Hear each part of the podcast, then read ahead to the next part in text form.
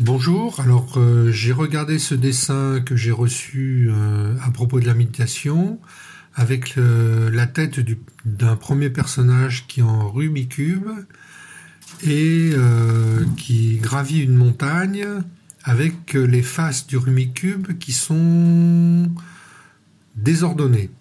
Et en haut de la montagne, devant une grotte, un méditant dont la tête est également un rumicube, et toutes les facettes sont bien rangées, comme doivent l'être les, facettes d'un rumicube quand on fait le jeu.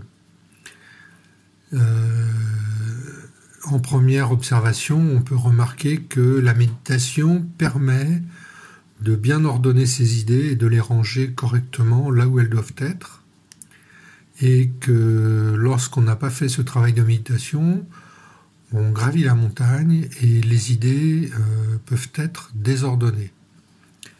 Voilà à quoi me fait penser ce dessin euh, en premier lieu. Bien entendu, on peut tirer beaucoup d'enseignements divers et variés de, cette observation, mais je ne m'étendrai pas dessus pour le moment car je n'y ai pas encore suffisamment réfléchi.